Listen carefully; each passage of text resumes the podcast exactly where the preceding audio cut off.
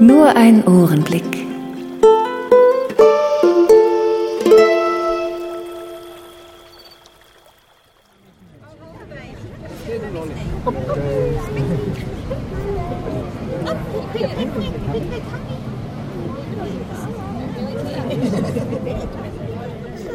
Pinguinparade auf Phillip Island in Australien.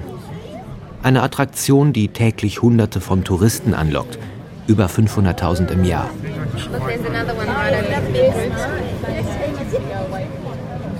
Da watschelt nach Sonnenuntergang eine Armee kleiner Frackträger aus dem Wasser zurück zu ihren Nestern und verzückt eine noch größere Ansammlung von Menschen, die das Schauspiel im Scheinwerferlicht beobachten.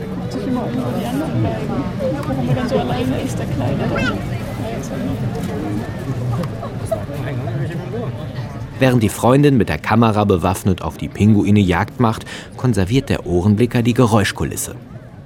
Eine völlig andere Perspektive als die optische, denn man hört keinen einzigen Pinguin, dafür aber umso mehr Menschen.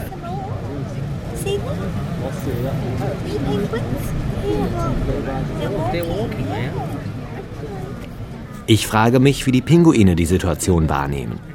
Ja, stell dir doch mal vor, du kommst müde von der Arbeit heim und da stehen hunderte von Pinguinen vor deinem Haus, glotzen dich an, zeigen mit den Flossen auf dich, kichern und tuscheln verzückt. Das macht dich natürlich nervös. Du stolperst, was die Pinguine noch mehr in Verzückung bringt. Oh, guck mal, wie niedlich, sagt eine Pinguin-Mama zu ihrem Kind, während Pinguin-Papa ein Foto von dir schießt.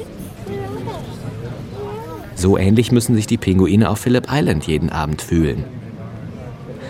Sind wir Menschen nicht komische Tiere? Hm.